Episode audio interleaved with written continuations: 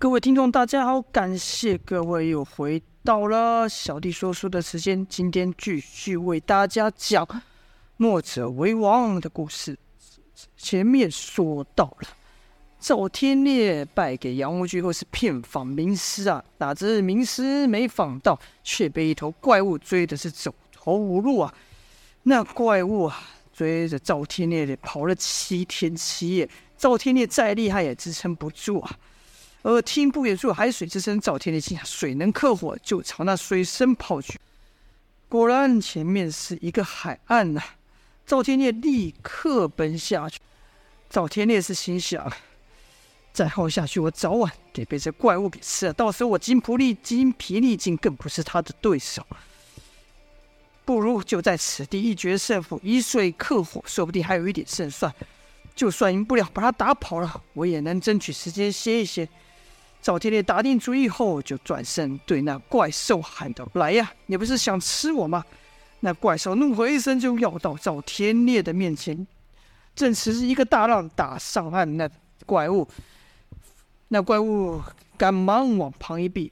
赵天烈见此一幕，心中乐道：“我猜的不错，这怪物果然怕水。”于是，趁怪物往避开海水的时候，赵天烈则往海水冲去。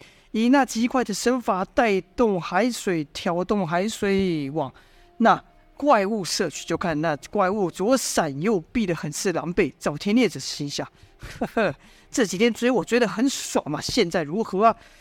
赵天烈可算是一吐胸口恶气的，吹起内力，把海水凝聚在掌上，朝那怪物攻了上去。就听啪啪啪啪几掌打在那怪物身上，打在怪物是身上是冒起阵阵白烟呐、赵天烈一击成功，自然是乘胜追击，再度到海水中运起掌来，运起海水凝聚于掌，一连给了这怪物一十六路整套的阴风掌法，把这怪物打得跌倒在地啊！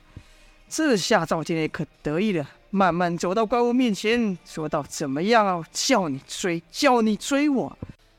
赵天烈的手上还凝聚的海水呢，打算给这怪物致命的一掌。哪知没有发现的是，周围的空气慢慢变得炙热了起来，而后那怪物唰，快速的一个转身，给赵天烈一爪，抓破了他手上凝聚的海水，抓破了他的胸膛。赵天烈还以为自己死定了呢，赶忙往后退，退到水里，一入水就发现身上传来剧痛，伸手一摸才发现，原来刚才还是慢了一步，被那怪物给抓到了。尽管身上伤口烫得发热，可赵天烈却打从心里感到一股凉意，心想：这怪物是怎么了？怎么力量、速度又有提升了？难道今日我要命丧，注定要命丧在怪物手下吗？眼看那怪物不断冒着火舌，而且全身通红啊！每踏出一步，沙子都融合，被热被怪物的热融合成一个灰黑色的粘稠。赵天烈心想：这。岂是人力所能敌呀？但自己也不能就这样束手待毙啊！说什么也拼上一拼。赵天烈运起了十二层功力，卷起了海水，化身一道水龙朝那怪物攻去。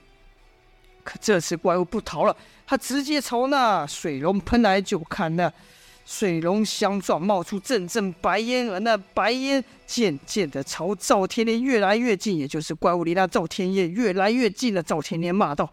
畜生，想要我赵天的性命，你也得付出巨大的代价！而就在那怪物要抓到赵天烈的时候，一个声音说道：“小子，还不赶快躲开！”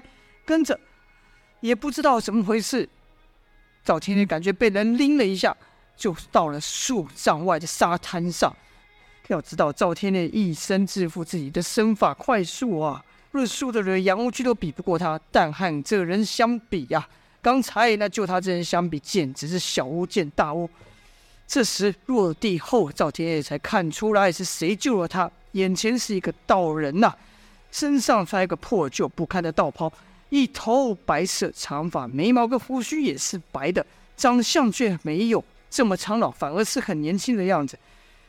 是面如冠玉，剑眉星目，但不知怎么了，他的眼神透满了沧桑，好像看透人世间的经历一样。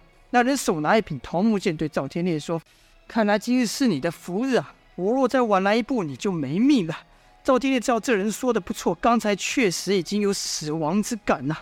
而那道人救了赵天烈之后，就朝那怪物走去。这怪物低声发着怒吼，而那道人则说：“都这么多年了，你还是仇恨着人类吗？”怪物又吼一声，语气中含着愤怒啊。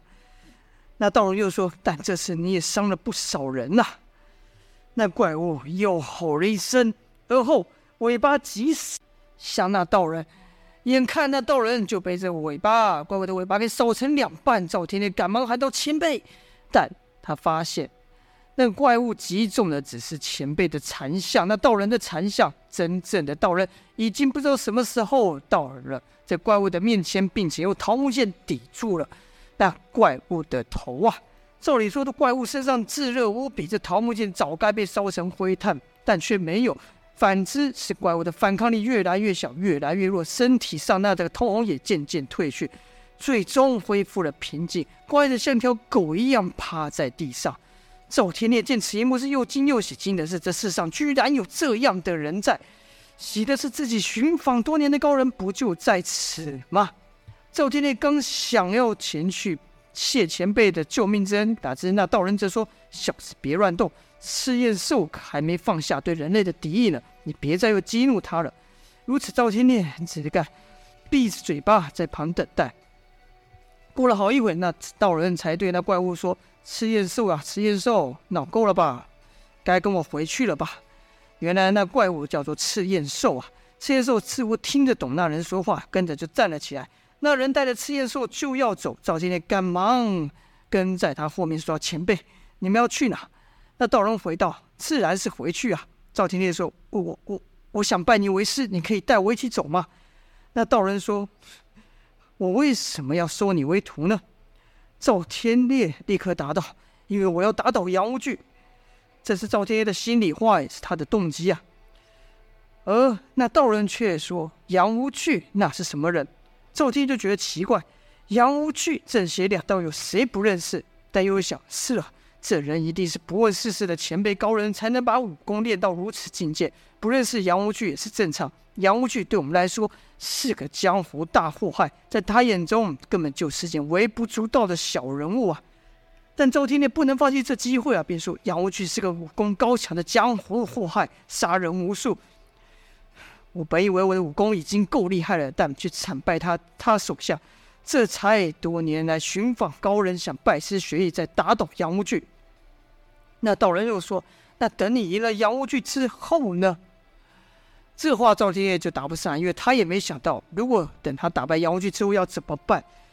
那道人也没有拒绝赵天烈，只是就这样跟着赤焰兽慢慢的朝河岸走去，一直走到了河岸的一个洞穴，里面停了个船，像是这道人乘坐的船呐、将船拿出来后呢，一人一兽就上了船。那人刻意，道人回头刻意看了赵天烈一眼。赵天烈知道这是他最后的机会。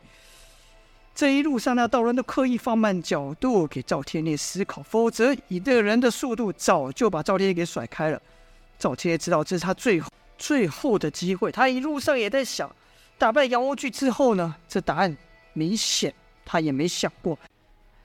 他想到了在长阳山上山下那些难民，那些原本都在长阳山上的原住民呢、被杨无惧给赶下山。原本他们在山上过着自主、自给自足、无忧无虑的生活，不与山下人交谈。